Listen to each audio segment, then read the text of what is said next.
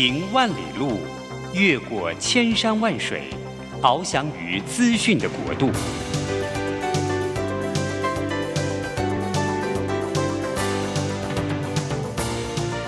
以全方位的视野，飞向更高更远的目标。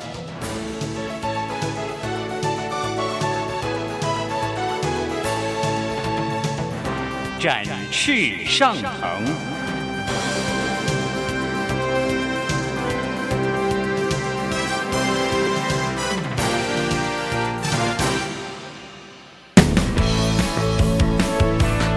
这充满挑战的商业环境中，唯有洞察人性需求，才能掌握市场趋势和议题。品牌行销，消费生活，让王福凯和您一起侃侃而谈。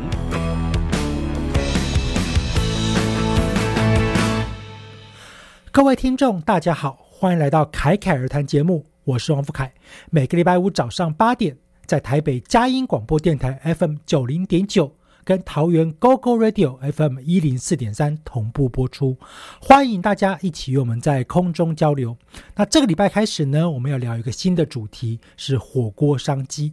那国人呢喜欢吃火锅的习惯，其实事实上呢，不论是在四季，都可以看到哦，这些火锅店呐，哦，里面是高朋满座。那其实很有趣的是，像我们在冬天的时候，其实天气蛮冷的哦。我相信各位听众呢，大家也会想说，哎，天气冷的时候呢，那我们就来吃火锅。可是呢，其实即便是夏天。或者像我们现在啊，在播出的时候呢，哎，有时候白天其实也还蛮热的，还是有不少的消费者他会觉得说吃火锅是一个很不错的一个餐饮选择。那至于这么多的火锅的一个需求，那火锅店是不是就能够都满足呢？那我们也发现，在这个台湾，不论是百货公司啊，啊，或者是一些所谓的大型商圈呐，都可以看到很多的一些吃到饱的火锅，或者是所谓的这种小火锅啊，不断在开新的品牌。但是当然也有一些火锅店呢，可能经过了一些市场的淘汰之后呢，哎，就消失了。所以到底什么样子的火锅类型啊，会是我们这些消费者呢会特别偏好的？又有什么样的一些消费文化呢？可能对消费者来讲，好，是影响了我们喜欢吃火锅的习惯。好，这个也是我们今天节目的一个重点。那一样呢，首先，好，在我们的第一个单元商机抢先看的时候呢，那我们来聊聊，好，有哪些是近期在火锅商机当中蛮值得被关注和探讨的部分。好，那当然呢，在前一阵子我就看了一下，哦，这个有关于火锅的新闻。那其实呢，有一个就还蛮有趣的，大家都觉得说，哎，我们现在的火锅差不多单价你都要一百多块钱起跳嘛，好，这种最便宜的小火锅，哎，没想到居然有一家火锅店呢。它的火锅啊，只要五十块钱。好，这时候我看到新闻的时候，其实我也觉得很惊讶。哇，这个小火锅到底有多小呢？哦，是不是跟一个碗一样大？哎，没想到它真的就是一个正常的这个我们讲到个人的小火锅，有菜有肉，还有提供饭。那事实上呢，那当然，它这样子一个模式，就是它是一个叫做基本型的小火锅。有不少的消费者就说，哎，那似乎我也蛮喜欢这一家店的一个风格。那我也很愿意去支持老板呢这样的一个所谓的啊社会回馈的一个心态，所以呢就有不少的消费者他就觉得说，哎，那我可不可以用加点的方式呢来支持这个老板啊继续把店开下去？那其实就让我想到我们小的时候，哎，其实这种所谓的什么三妈臭臭锅啊啊，或者是有一些这个商圈呐，这个店面不大，但是呢那个老板在前面在那边烧这个小火锅的过程，哎，真的是蛮疗愈的。那那个时候其实价格呢，我还记得在我读书的时候，其实就已经。要七八十块了，所以五十块钱真的是一个非常超值的价格。可是我也很好奇，以现在这样的环境当中，消费者如果今天他愿意加点来做支持，那一开始的时候，那为什么大家不去选一个可能更贵啊，但是有更多的一些食材的？好，所以呢，对于有的消费者来讲，就是我真的现在刚好我想要吃一个小火锅，可是我也不想要吃太多的东西，可能就没有加点。但是呢，如果要是从支持老板的角度，好，那可能就会想说，哎，那我来加点一下。那当然，这个是一个很特殊的一个产品，哦，对于特定消费者来讲，可能也在一个区域才能够去吃得到。但是如果以总体性来说的话呢，那到底台湾人喜欢吃火锅这样一个产值有多大呢？另外一则新闻就提到了，大概一年的产值大概有四百亿，哇，四百亿其实很大。所以呢，我们发现连早餐店的霸主呢。都来抢进这个小火锅的市场。也就是，哎，本来是卖早餐的，他突然发现说，我的集团里面有一些资源还不错，那我干脆来开小火锅店嘛，让我的消费者，哎，似乎也可以吃到这个集团好去经营的小火锅。那当然更不用讲。有一些本来就在这个领域当中表现得非常好的，那其中有一个呢，大家都非常的熟悉，叫做王品集团。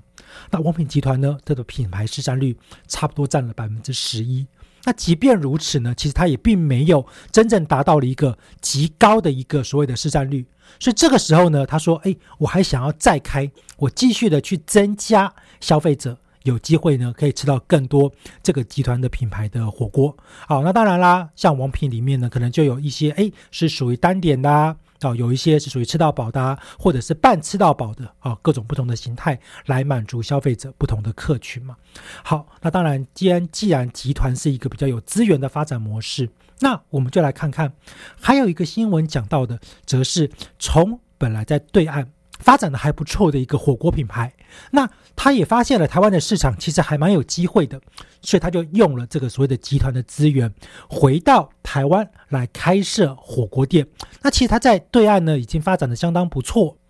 好，都已经成为了在当地的这种所谓的平价小火锅的龙头。那但是呢，诶，他依然的想要到台湾来。持续的去做一个所谓的吸客的动作。那当然，这个新闻呢，其实出来的时候呢，我就很好奇啦。那他在对岸经营的时候呢，诶，他是以什么样的形式？哦，他其实有一个卖点呢，就是你可以边吃火锅边喝真奶。哦，那大家一定会想说，诶，这有什么了不起呢？其实蛮不容易的。你要想一家店。很多时候，它的饮料呢比较像是附属的。可是呢，如果今天我可以吃到还不错的小火锅，同时我也有机会可以喝到，哎，好像还蛮有品质的真奶，那其实就有一定的消费族群会觉得说，这叫做物超所值。那这时候呢，我们就稍微对应一下刚想到的这个问题了。台湾的市场当中，在有一定的程度。各家的品牌都在持续的去想抢这个商机，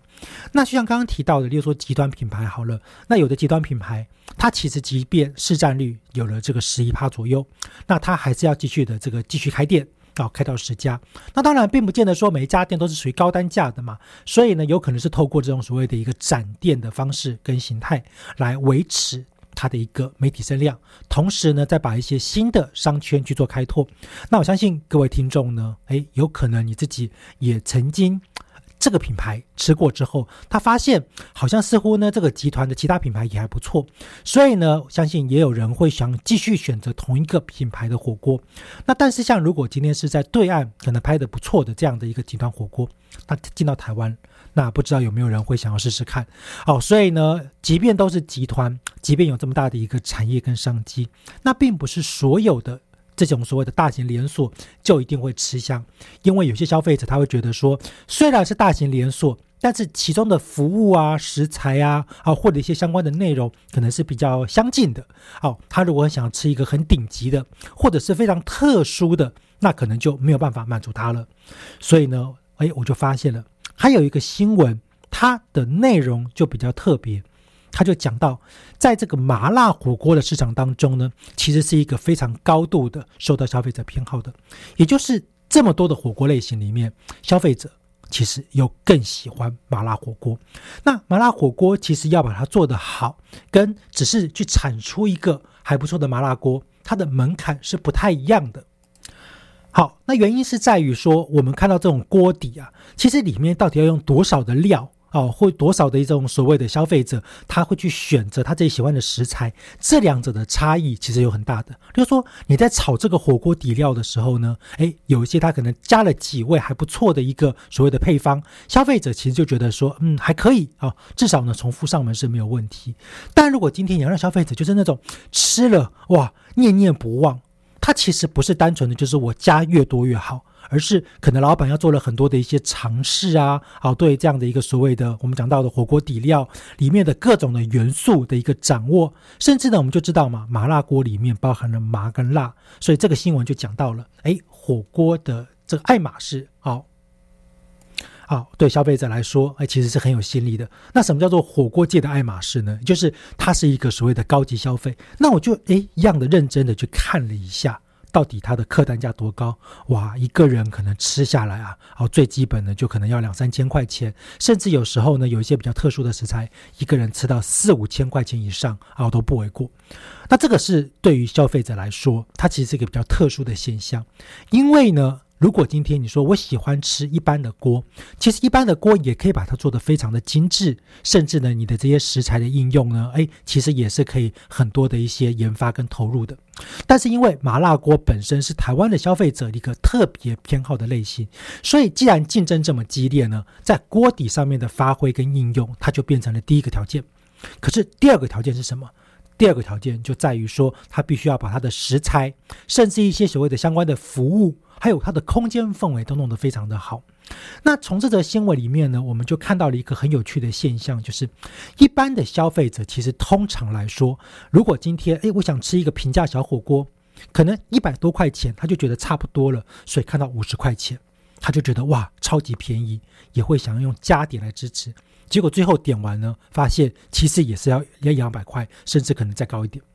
那另外一种呢，就是他对于这种所谓的单店的啊，或者是它不是一个连锁的品牌呢，他会比较不太确定它的口碑。但是如果今天他做的非常好，如即便呢他卖了这个四五千块钱，消费者都可能会愿意上门。可是多数的消费者，他可能还是会想说，那我先看看嘛，哦有没有这种所谓的极端品牌啊？他可能是专门卖火锅的啊，餐饮类型的，啊，甚至是他就算卖了其他的餐饮。它也有一定的口碑跟评价的时候呢，它跨足这样的一个火锅领域，也能够获得消费者的支持。那最后呢，就是到底吃火锅搭配什么好？好，那刚刚的新闻就提到了，有的人觉得加真奶好像不错。好，所以呢，不知道各位听众哦，你自己喜欢哪一种类型的火锅？有没有吃过很高级的火锅？还是说你比较喜欢吃一些大众？平价的火锅就能够得到满足的哦，也欢迎我们的听众呢，哦，可以上我们的 FB 凯凯而谈的粉砖来跟我们一起来做个交流。好，那一样的呢，我们先稍微休息一下，听个音乐，等一下再回来。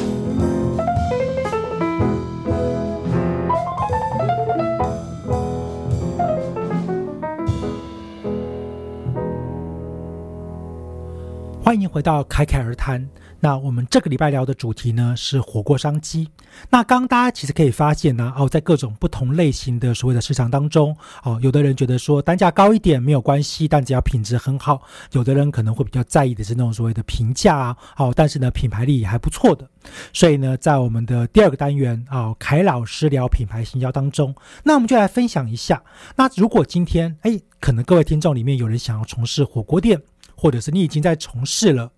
可是呢，你想帮助你的品牌去寻找到一个更合适的定位，那这个时候呢，你会从什么样的一个角度啊去思考？好，那我们在这个阶段当中呢，那我们就来聊一聊。好，那我自己过去呢，在这样的一个火锅产业领域当中啊，做的一些这个所谓的分析。好，那也相信呢，能够帮助各位听众呢，诶，即便你不是一个想要从事火锅的业者，但是也有可能呢，在你去选择哦这个品牌是不是适合自己的时候呢，你可以稍微观察一下，那这个经营者他是用什么样的一个角度跟方式呢？好，来做自己的品牌定位。那我们其实可以发现，在火锅的市场当中，其实比较平价啊，比较便宜的火锅呢，因为整个物价的上涨，真的大概平均也差不多到两百。啊，到三百之间啊，这是一个平价的，所以那种一百多的火锅啊，真的是非常的稀少。好，所以大家如果看到的时候呢，一定要稍微珍惜一下。好，那个老板可能店呢是自己的哦，所以没有店租的压力。但是其实其他的经营呢，它其实也还有门槛。那如果是以吃到饱形态的呢，大概已经可以上看到这个将近千元了。所以从五六百到七八百，甚至到上千这个区间当中，你食材用的越好呢，可能就越贵。可是单点的火锅才是真。正能够提升这个品牌获利的，好，因为其实消费者每点一道。它可能它都是一个单一的食材，所以呢，诶，消费者如果对于某一些比较特定的食材非常感兴趣的时候，他可能就要花更高的钱。那当然，像很多的时候呢，我们的这个火锅聚餐是大家一起去的嘛，所以既然一起去，诶，有时候可能难免啊，饮料啊，啊，或者是点个酒啊，其实对消费者来说，可能都蛮有一个吸引力的。那我自己其实之前的时候有稍微观察一下，啊，就是吃到饱火锅店。可以说是在消费者的偏好当中比例是比较偏高的。那其实我们之后也会有一个单元，好，特别在聊这个吃到饱。那但是今天以火锅的角色，好，那我们先来聊一下。那在火锅里面的这个吃到饱呢，其实事实上有蛮多品牌，好，是常常被提到的。像以台北人来说，比较常常听到的呢，像什么麻辣，好，新麻辣，好，小蒙牛，新巴士，好，和牛涮，尬锅。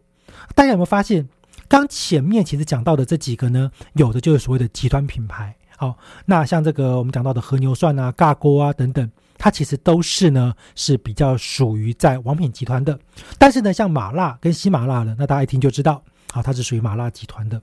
那在后面呢，其实有一些是属于集团，但是呢，它有可能是比较自己单一的，但是也很有名的。好像是我们看到的，像什么这一锅啊，啊这一小锅啊，好，或者是说，哎，像锅霸，哦，这个单一品牌，可是呢，发展非常多家的。好，那再来呢，像这个什么新店呐，好千叶火锅，哦，也都是很多北部人。其实比较熟悉的，那这些都是在吃到饱的范围里面，消费者会比较常听到，可是却不见得好，消费者呢，他都一定会吃过。好，那原因就在于说。因为呢，刚刚前面我们提到了嘛，消费者对于这个价格其实是蛮敏感的。有一些这个刚刚前面提到的这些火锅品牌呢，它一开始在做定位的时候，就是属于比较中高价位的，所以消费者就会觉得说，哎，如果我进去，我就是要去吃这个很多肉，好，价格贵一点没关系，可是我可以肉吃的非常的开心，那他就会选择跟自己印象当中比较符合的品牌类似的。但是结果他一看哦，虽然是吃到饱，但结果大部分是什么？可能是蔬菜，或者他可能在一些比较特定的一个食材当中，他还要额外加点，他就会觉得哦，这个吃到饱呢，可能跟他的理想当中是有一些些差别的。所以呢，我们自己在做这样的一个所谓的火锅选择的时候，从消费者的习惯来讲，其实就已经会去把部分的品牌呢，从自己的选择里面给移除了。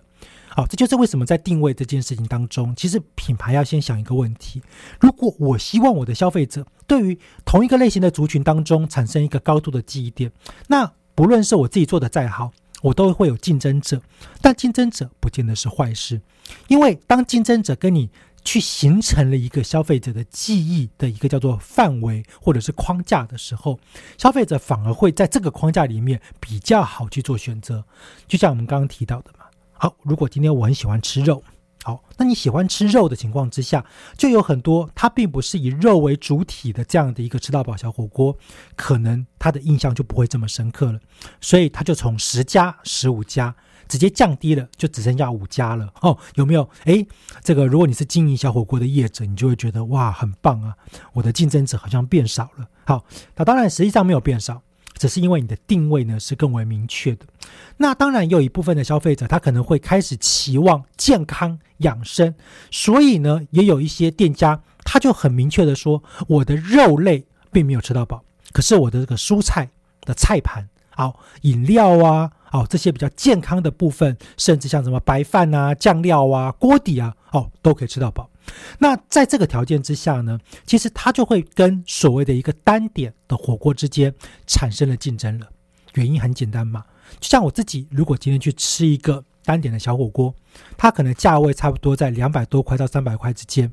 它可能没有这些菜盘可以去持续的续。那当然呢，我可能就会稍微想一下，说，哎，那我要不要继续去吃这一家嘛？我不能续，那我也不能够自取，那我还要花钱点。结果看隔壁有一家，可能只差五十块哦，那我可能就觉得说，哇，我可以多吃到好多的菜叶。那这种情况呢，其实有时候消费者他也会评估，哎，我的时间够不够？好，那我有没有必要吃这么多菜？可是呢，有一个时间点，这个对小火锅来讲，尤其是我们讲到的这个单点的小火锅，就很吃亏了。叫做台风，好，其实我们可以观察，就是在台风过后，那种蔬菜类的吃到饱，它其实比吃肉很多的这种吃到饱，有时候还受欢迎啊。我刚刚说过嘛，其实呢，去这种这个定位的考量当中，肉的这个特殊性呢，消费者可能会有印象。可是有一些火锅，它就告诉你了，我是以蔬菜为主的，那它的价位其实会相对便宜一点。结果呢，因为台风过后，去外面买蔬菜其实很贵啊。那如果你吃一般的这种所谓的小火锅，它的蔬菜又不能续，那消费者会有一个心态，叫做我能不能够吃回本？好，那从这样子的一个角度来说，那大概可以从五个面向啊来分析。那到底如果今天要是我们的听众朋友们，正好你是经营啊以这种所谓的吃到饱小火锅，或者是你想要投入火锅这样子一个领域跟产业的。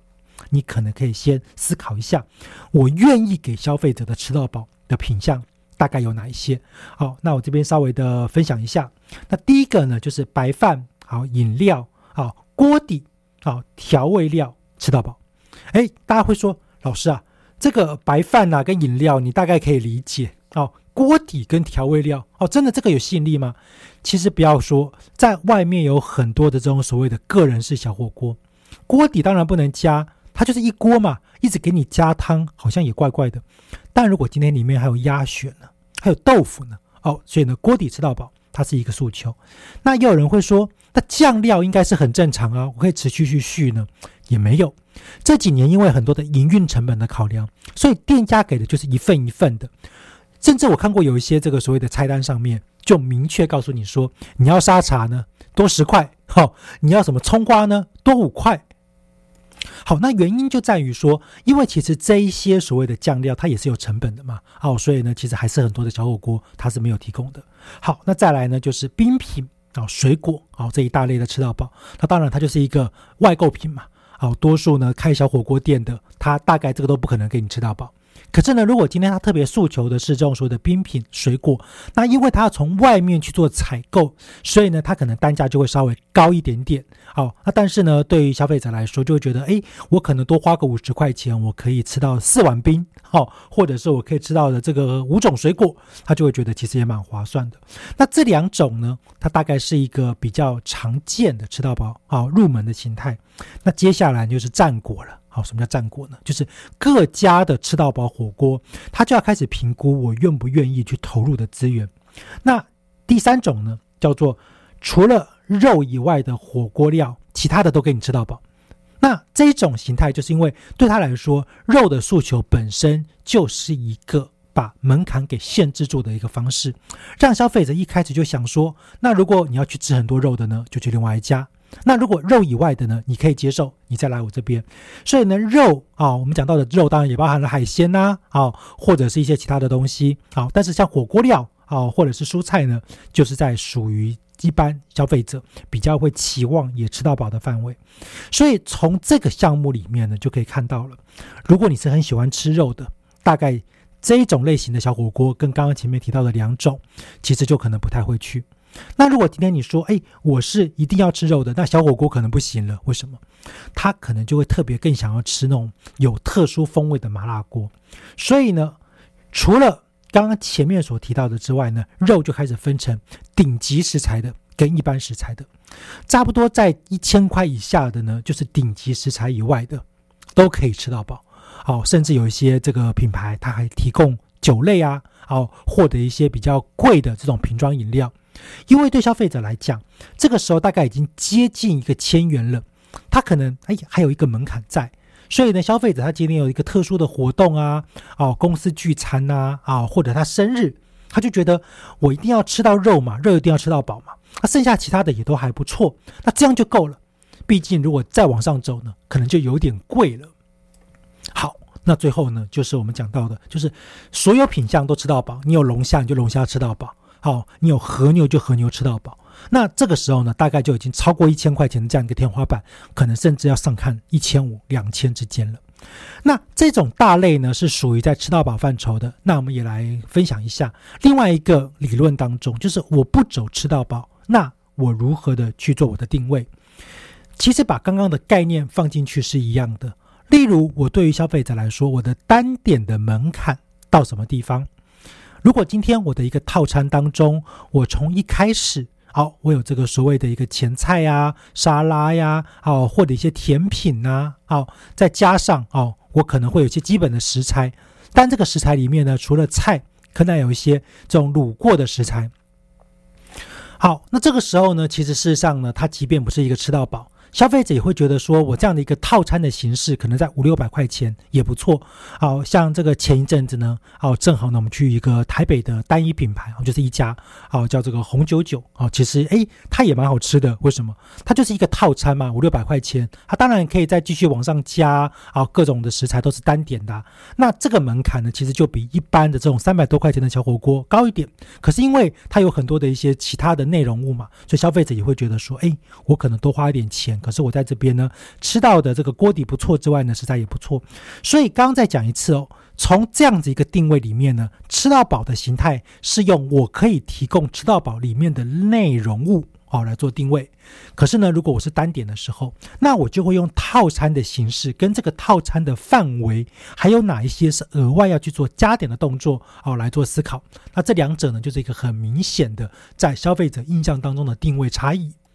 好，不过有趣的是呢，其实像我自己啊，虽然说，哎，我也还蛮喜欢吃火锅的，但是因为吃火锅这件事情，它其实就是会热，所以呢，我们必须要先考量，就是消费者其实不论今天他是去吃吃到饱还是单点，那你的火锅的经营的形态，麻辣锅是不是一个主流？其实刚刚前面说到的，其实台湾消费者对于吃麻辣锅是非常有偏好的。可是如果今天你说，哎，我可能要去考量，我在中午的时候去吃饭，我不想把自己身上弄得很多很重的味道，那你的这家店其实还是有可能提供麻辣锅，但是你的风味可能就会比较平衡一点，好，比较不会有这么强烈的一个所谓的味道留在身上，或者就是服务很好。消费者呢，什么外套啊，好，可以把它包起来啊，好，所以消费者离开餐厅的时候呢，他一样的呢，不会身上有太多的味道。可是如果今天你就是一个想扎扎实实的把你的这个麻辣锅哦打出一片天，那自然的消费者走进去，不论这个风味是怎么样，他留在身上，消费者其实也很开心嘛。所以呢，要不要把麻辣锅的这件事情当做是一个主体？它虽然是主流。但是有的人可能会稍微想说，哎，那我可能希望我的消费者好身上不要有这么重的味道，那他也可能比较会因为自己的职业或需求来上门。好，那所以呢，以上呢，哦，是我们自己在做这样的一个所谓的火锅它的定位搞跟分析。好，一样的，那我们先稍微休息一下，等一下再回来。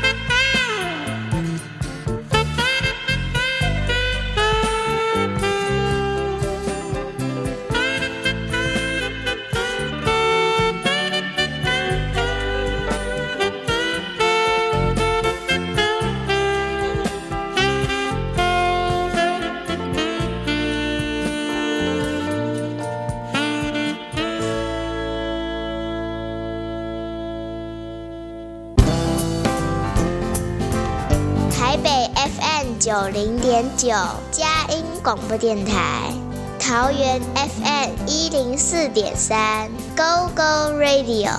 宜兰 FM 九零点三 Love Radio，这里是佳音 Love 联播网，精彩节目，欢迎继续收听。欢迎回到凯凯而谈。好，那我们这个礼拜呢，开始聊的主题呢是火锅商机。好，那接下来呢，我们就来聊一聊了。好，那刚刚其实前面呢有这么多的一些这个所谓的定位的概念。那在我们这个单元风格新机会当中，那我们又观察到了什么样一些未来的趋势，想要跟各位听众朋友来做分享的呢？好。那同样的呢，我还是首先要先跟大家这个互动一下。好，如果说哎，正好呢，你对于在这个我们的节目当中，好有一些不错的一个建议啊，或者是想法的话，也很欢迎哦上我们的 FB，好这个侃侃而谈，好来跟我做交流。那我们呢，先来看一下，刚刚前面说到了，在这种所谓的商机当中，其实因为华人本身对于吃火锅这件事情啊，尤其在台湾有一个很高的偏好，所以呢。到底有一个多高的比例能够去影响消费者？其实几乎有百分之八十五的消费者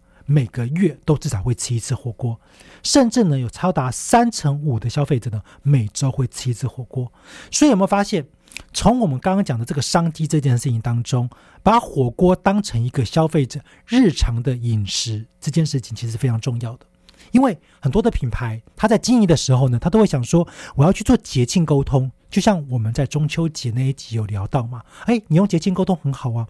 问题就在于节庆它可能是一个比较特定的项目，所以那我希望消费者平常都要来吃，但毕竟我不可能够每天都来吃一个上千块钱的火锅嘛，哇，这个家底可能要蛮厚的。所以呢，像这种比较高单价的，它就比较可能适合节庆。但是如果今天你说，哎，我是属于小火锅哦，我是一个。这个单点形态的，但是平常的基本锅可能就三百多块钱，加点完可能四五百块。那加点这件事情呢，就可以放在节庆。但是我的一个基本锅，哎，我就放在了消费者日常当中的一个需求。那有很多的情况之下呢，业者自己本身他不知道如何的让消费者可以每个礼拜或者是一想到你就会想要来试试。原因是因为。很多的业者在做所谓的一个产品经营跟创新的时候，他会不太知道有哪一些类型的火锅是消费者感兴趣的。那我自己之前的时候呢，稍微做了一个分析哦，就是这些商机里面其实都是属于在很多各种类型的火锅当中有消费者想吃的，但是你的店里面有的可能有提供，但有的呢是没有把这个品相当做一个主打。所以消费者他虽然可能说，哎，好像有印象，但是没吃过嘛。好，所以呢，在里面像台湾特别喜欢吃的台式姜母鸭锅，好，那这个呢，因为姜母鸭其实在很多的一个情况之下，有不少的人会觉得，哎，它就是一个台湾味。所以以台式来说，像什么台式姜母鸭啊，或者羊肉炉啊，哦，甚至是我们讲到的，哦，这种所谓的这个汤圆，哦，这样的一个客家的汤圆锅底，它其实都是在台式的一个火锅范畴里面，其实是可以去增加的品相。那再来第二大类呢，就是比较属于在特定像眷村味道的，哦，像这种所谓的酸菜白肉锅。其实我小时候常常会吃到这种酸菜白肉锅。不知道各位听众有没有这样的经验，就是家里面的长辈他喜欢那种所谓的眷村菜嘛，好，他就可能会带大家去吃这样的一个酸菜白肉锅。他就通常来讲，好，他很强调的就是，哎，这个涮火锅的过程啊，跟他这些调料。那也因为这样子的一个形态，所以他通常汤底是比较淡的。大家其实有时候也比较愿意喝这个汤，好，毕竟喝了压力比较没有那么大嘛。可是呢，也因为在很多的一个情况之下，消费者他其实除了喝汤之外，他也希望那个食材的味道再重一点。所以呢，像是麻辣锅的形态，哦，甚至我们看到的这种所谓的港式的这种所谓的沙茶火锅，那这两个都是属于在这个锅底当中味道比较重的。哦，所以诶，我们从这个观点就可以开始思考了。其实有这么多的锅可以选，那为什么我的店里面，或者是我是一个企业的经营者？我好像没有很多的一些新产品可以去发挥的空间呢。那是因为可能自己所在的品牌里面已经有一个消费客群存在了。但是当我要去导入新客群的时候，那我当然要去增加一些新的品相啊，消费者会觉得说哇，这些哎原来在你们店里面也有卖，好像也蛮不错的嘛。哦，那我就可能就不需要跑到别家去了。好，那甚至呢，像前一阵子呢，我还去吃了一个其实蛮特别的，是这种泰式的火锅。哦，那泰式火锅，哎，其实很多的地方都没有卖啊。刚好那一家有卖的时候呢，我就去尝鲜看看。哇，一吃觉得还不错。那结果呢，因为其他的品牌不太会推出这样子一个所谓泰式火锅嘛，所以如果今天你说，哎，我自己虽然有我自己比较偏好的品牌，但因为它没有卖，那怎么办呢？我就只好转移阵地哦。当我想吃一个泰式火锅。那这个时呢，我就只能够选择哦，就是刚刚提到的有在卖的这样子一个品牌了。所以呢，其实对于很多的业者来讲，有没有发现，其实火锅的领域里面当中，这个锅底的研发其实非常的重要。好，那但是呢，你也不能够说，哎，我今天呢这个主打一个火锅锅底，消费者好像反应不好呢，马上就把它换掉了。说不定呢，哎，你可以先去累积一下这个消费者的反应，再来做一些口味的调整。但是过了一段时间，真的就是都没有消费者点这个锅底的时候，那当然只好怎么。怎么办？啊，选择放弃嘛。好，所以呢，其实上呢，在这个商机里面，锅底的改变或者是一些新的锅底的加入，都有机会呢，能够创造消费者购买的机会。那再来呢，第二个就是火锅，就是非常标准的。当如果今天我要热闹的时候，我就一定非要到现地去购买。不像我们常常会看到很多人会说，哎，我可以把这个火锅料啊买一买呢带回去。像疫情期间，很多人就觉得说。在家里面吃火锅，真的好像有一点闷闷的。好，即便火锅很好吃啊，但是你自己在家有没有这个开始煮锅，然后呢把那些食材放进去，然后呢，哎，如果你刚好是自己一个人，真的还蛮寂寞的。但如果说，哎，你知道冬天的时候有三五好友，好在家吃，同时呢你也搭配一些什么小酒之类的，好，那当然是比较安全。所以呢，在不考虑哦大家在家吃的情况之下，在外面的火锅选择。好不好停车？商圈的便利性，甚至是越来越多的人喜欢到百货公司去吃火锅，因为他吃完火锅嘛，他要消化嘛，他就从这个楼下啊楼上逛一逛，他就觉得哇好开心。这件事情呢，其实也就影响了有不少的消费者，他为什么会特别偏好在他自己指定的商圈里面，像台北哦这个所谓的新一商圈，因为他要百货。所以呢，这个百货公司里面有这个火锅，他可能会选择。那如果百货公司里面的品牌正好没有他喜欢的，那他就会开始去看看说有没有一些有特别米其林啊，或者是一些这个网络网红推荐的这些火锅店。因为在商圈里面呢，消费者他其实也会发现一个就所谓的群聚效应。那除了台北啊，像西门町是一个比较群聚的火锅店之外呢，其实在台中的公益路啊，也有这样的一个特色，就是在那个地方有好多的火锅店。好，那相信呢，我们的听众朋友虽然说可能比较没有在中南部的，好，但是如果说，哎，你正好是到台北来听到我们的节目，就可以发现说，原来火锅在不同的地方、不同的商圈都很有发展。那因为我们的节目其实也有 p a c k a g e 嘛。好，所以呢，说不定啊，我们现在的听众啊，你可能是中南部的，你也可以观察一下，是不是你自己去消费的时候呢，会特别偏好这样的一个所谓的集中型的商圈。那最后呢，其实也是我特别要给我们的业者朋友们建议的，火锅其实乍看之下，好像它的服务的门槛是比较低的，但其实专业的火锅的料理啊，它是不容易的。像我们看到在国外。有一些火锅，它第一个要维持这个汤底的风味，所以呢，他会去测试到，哎，当然是经过消费者同意了啊，拿一个小勺子啊，啊，尝一口，说，哎，你这个锅已经煮了一个小时了，似乎这个味道呢有些糟精体啊，好，那你要不要再加一些什么东西进去？那有的是要付费的啊，有的是不用。那台湾比较多，常常是问说，你要不要加汤啊，加豆腐啊，好，加麻辣啊这些，好，那再来呢，还有的就是在这个所谓的食材上面的一个。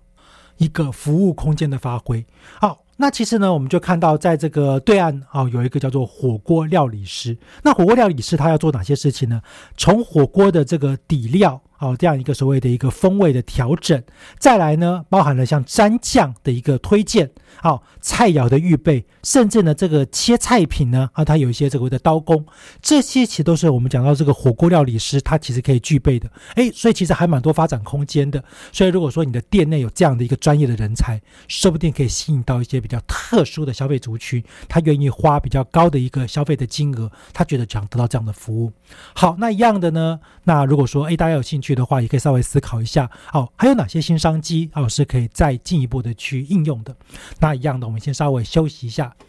听个音乐，等一下再回来。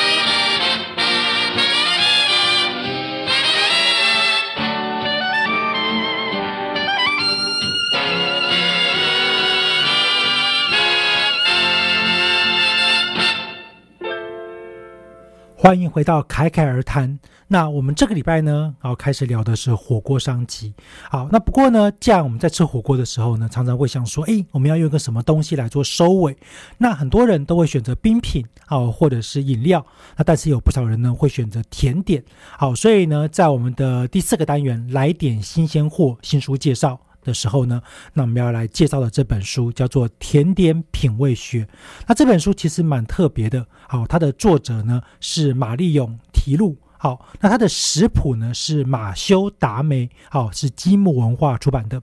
那这本书其实我拿到的时候呢，我有个很感触的地方，就是啊，其实一般做甜点呐，它真的是需要一些这个艺术天分的。好，其实我自己曾经呢在家里面有想过说，哎，我要去试做甜点，但是毕竟它真的有点难。好，所以呢，其实当我看到这本书的时候，我就发现哦，原来做甜点。天分这件事情，在艺术上呢，其实似乎真的是需要一些的。可是另外一个层面呢，就是你在文化上面，其实要有一些了解，你才能够做出一个好甜点。那这个书里面当中呢，其实有一个很重要的概念，就是它透过了所谓的一个无感的方式，让消费者知道甜点怎么样的可以去做到一个最理想的呈现。那我相信一定也有一些我们的听众朋友啊，可能是从事这个甜点相关的一个工作。